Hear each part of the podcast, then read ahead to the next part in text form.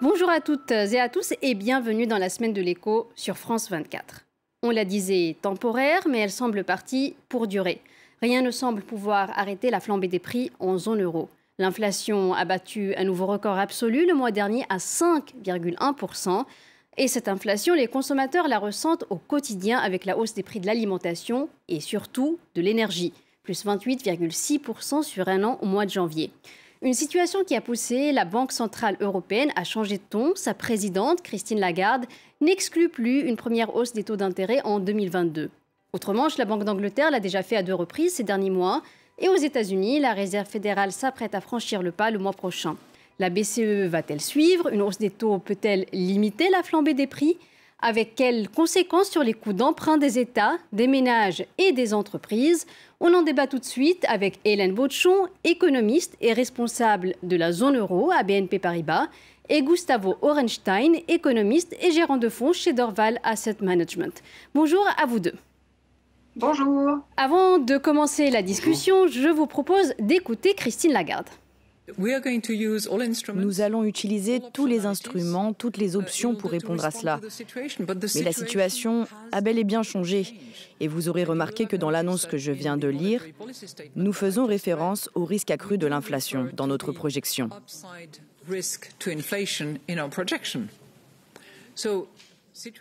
La situation ayant changé, nous devons continuer à surveiller cela très attentivement. On vient donc d'entendre Christine Lagarde, la directrice, euh, la présidente de la Banque centrale européenne.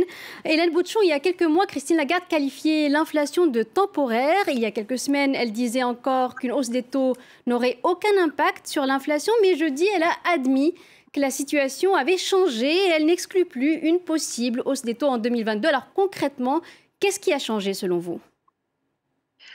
La première chose, peut-être l'élément déclencheur, c'est la publication des chiffres d'inflation pour le mois de janvier, publication euh, qui a eu lieu euh, mercredi, avec une nouvelle surprise euh, à la hausse de l'inflation qui a grimpé à 5,1%, alors qu'on s'attendait en fait tous, et la BCE en particulier, à une décrue de l'inflation, avec cette idée que le pic de l'inflation dans la zone euro avait été atteint en fait en fin d'année dernière, en fin 2021 Force est de constater que, voilà, avec euh, ce, nouveau chiffre en hausse en, janvier 2022, euh, l'inflation reste, on va dire, assez fermement orientée à la hausse, que le pic se fait encore euh, attendre.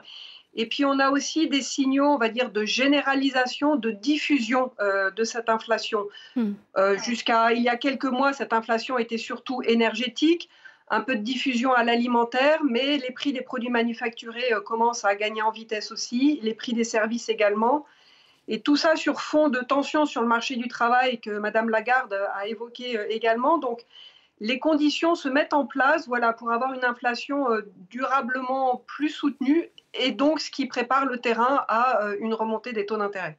Alors cette remontée des taux d'intérêt, je m'adresse maintenant à vous, Gustavo Orenstein. Euh, on l'a déjà vu au Royaume-Uni, la Banque d'Angleterre a déjà relevé euh, les taux à deux reprises.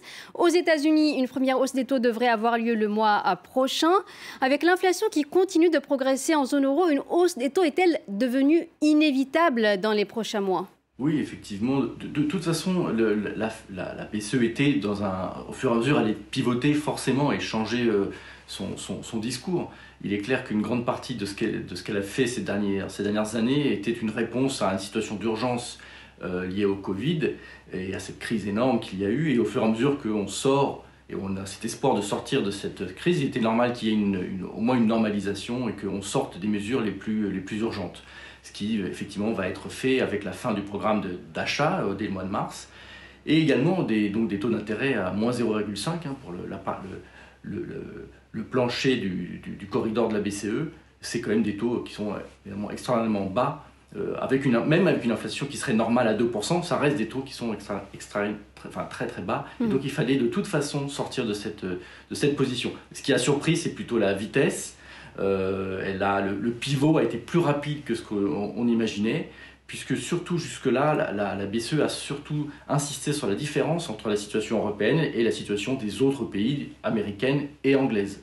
Et donc, qu'effectivement, il y a une normalisation, mais beaucoup, beaucoup plus graduelle que ce qu'on peut euh, imaginer aux États-Unis ou, euh, ou, en Angleterre. Concernant la Banque d'Angleterre, il faut se souvenir qu'il y a encore quelques mois, elle avait déjà, il y avait déjà eu une, une impression qu'elle allait monter ses taux, euh, hmm. et beaucoup de, de, gouverneurs du MPC avaient dit qu'ils allaient le faire, et finalement, ils ne l'ont pas fait au dernier moment. Donc, bon, c'était quelque chose qu'on attendait, et effectivement, c'est arrivé. Alors, euh, Hélène Bouchon, en augmentant les taux, même faiblement, la BCE peut-elle agir sur l'inflation sans risquer de ralentir euh, la croissance? Jusqu'à présent, euh, la présidente de la BCE semblait dire qu'il n'y aurait pas d'impact immédiat sur l'inflation, qu'il y aurait un temps de réaction puisque c'était une inflation surtout énergétique. Est-ce qu'aujourd'hui, la Banque Centrale Européenne, elle peut agir directement sur l'inflation? Et est-ce qu'il y a quand même un risque de faire ralentir la croissance si on augmente les taux? C'est tout l'enjeu, effectivement, et c'est toute la délicatesse de la tâche, euh, à, quel point c'est compliqué. Euh, le fait est que si la BCE voilà, a ouvert la porte à une hausse des taux euh, dès cette année 2022, c'est en réaction donc à des signaux inflationnistes plus forts et sur, comment dire, avec en toile de fond, une croissance également plus forte. Donc en quelque sorte, on est tout à fait dans l'ordre des choses et dans une réaction attendue de la Banque centrale qui, face à de la croissance qui génère de l'inflation, euh, songe à ralentir cette croissance pour modérer euh, l'inflation et faire en sorte euh, qu'elle atteigne son, sa cible. Alors là, on part de très au-dessus de la cible, donc de la cible de l'inflation de la BCE. Donc la problématique est légèrement différente, mais, mais dans l'esprit, si la BCE s'apprête à remonter ses taux, c'est bien parce que dans son analyse en fait a évolué. Euh, l'inflation n'est plus uniquement euh, transitoire, elle a une composante un peu plus durable en hmm. lien avec la dynamique de la croissance et du marché du travail et la possibilité que s'enclenche ce qu'on appelle une boucle prix-salaire. Donc plus d'inflation entraîne plus de salaire, plus de salaire entraîne plus d'inflation et c'est une bonne chose euh, au stade où on en est. il faut voir d'un bon œil un début d'enclenchement de, ce type de boucle prix-salaire parce que ça signifie que l'inflation se, comment dire, se développe d'une manière un peu plus auto-entretenue. Et hmm. c'est exactement ce que cherche la BCE pour atteindre enfin sa cible d'inflation. Donc, in fine, selon la vitesse à laquelle elle remontera euh, ses taux d'intérêt, oui, l'intention derrière est bien de ralentir la croissance, mais on va dire ça part d'une bonne intention et d'une dynamique, on va dire, positive. Hmm. Ralentir la croissance, euh, mais pas trop. Euh, en même temps, Gustavo euh, Orenstein, avant même une éventuelle hausse des taux directeurs de la BCE, on voit déjà une autre réaction sur les marchés financiers, cette fois sur les taux d'intérêt. Taux d'intérêt sur les dettes souveraines qui commencent à, remonter. Les États de la zone euro doivent-ils désormais se préparer à payer plus cher pour s'endetter sur les marchés financiers? Oui, effectivement, les taux d'intérêt sont en train de, de monter, mais ils partent d'un niveau extraordinairement faible.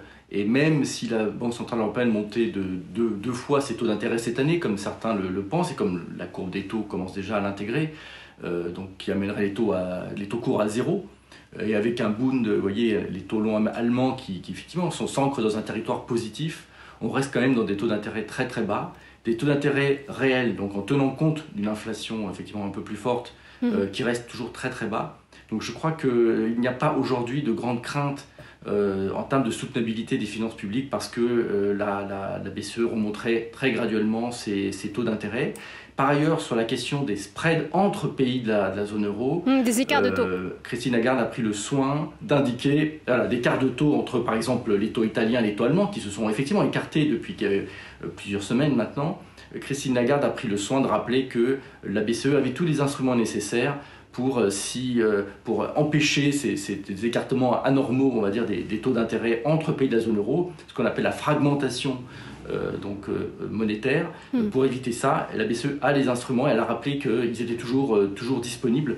Donc je crois que ça permet d'éviter cette, cette peur qu'effectivement il y aurait une déstabilisation, notamment des pays de la zone euro les plus fragiles. On pense évidemment à l'Italie. En parlant justement de l'Italie, euh, je me tourne vers vous, Hélène euh, Bauchon. Euh, est-ce que on pourrait voir davantage de pression sur les pays les plus endettés, comme l'Italie, dans une moindre mesure la France, pour réduire leurs dépenses publiques face à des coûts d'emprunt qui restent historiquement bas, mais qui commencent à augmenter tout de même? Bah, une, une, fois encore, on est dans un schéma, je dirais, qui est dans l'ordre des choses. Si la BCE se montre voilà, plus, plus sensible à, aux, pressions inflationnistes, c'est parce qu'on est sur fond d'une croissance elle-même plus dynamique et ce mélange de croissance forte et d'inflation forte, en tout cas à court terme, et avec le niveau des taux d'intérêt qui reste exceptionnellement bas, comme ça vient d'être dit, on reste, on va dire, dans un environnement euh, plutôt favorable aux, finances publiques, parce qu'on le voit bien quand même que le rebond euh, de la croissance, aussi mécanique soit-il l'année dernière, et puis mhm. on s'attend à ce qu'elle soit encore forte euh, cette année, ça va considérablement aider à réduire les déficits, les déficits publics. Alors, sur les ratios de dette publique, qui sont voilà, des, choses plus difficiles à, faire bouger significativement d'une année sur l'autre, ça sera plus, ça sera plus lent, mais on reste quand même voilà, avec une dynamique de croissance qui est favorable favorable. Et en plus, si vous combinez de la croissance et de l'inflation, on va dire mécaniquement, statistiquement, à hmm. court terme en tout cas, c'est favorable à une diminution du ratio de, du ratio de dette publique. Ça n'empêche pas derrière, euh, effectivement, toute cette problématique et ce questionnement sur comment réduire ces ratios de dette publique parce que euh, mhm. suite aux mesures qui ont été prises pendant la, crise du Covid-19, euh, ces ratios de dette publique voilà, ont, explosé. Donc il mhm. va y avoir du, travail de consolidation budgétaire euh, à faire. Et en, coordination avec, avec, la politique monétaire, c'est idéalement voilà, le, mhm. ce, ce, chemin que prend la BCE, ça se fait aussi en gardant euh, un œil sur euh, une certaine sensibilité de certains pays à, voilà, à, la situation de, leurs finances publiques. Est-ce que ça va accroître concrètement la, pression sur les pays où les déséquilibres sont plus les importants? Cette pression-là, je pense qu'elle existe de tout temps. les finances publiques, dans un certain nombre de pays, nécessitent d'être rééquilibrées mais euh, à, comment dire, en tirant les leçons en fait du, passé euh, de manière, euh, on va dire, comme, comme la politique monétaire, normalisée à petits pas. Hmm.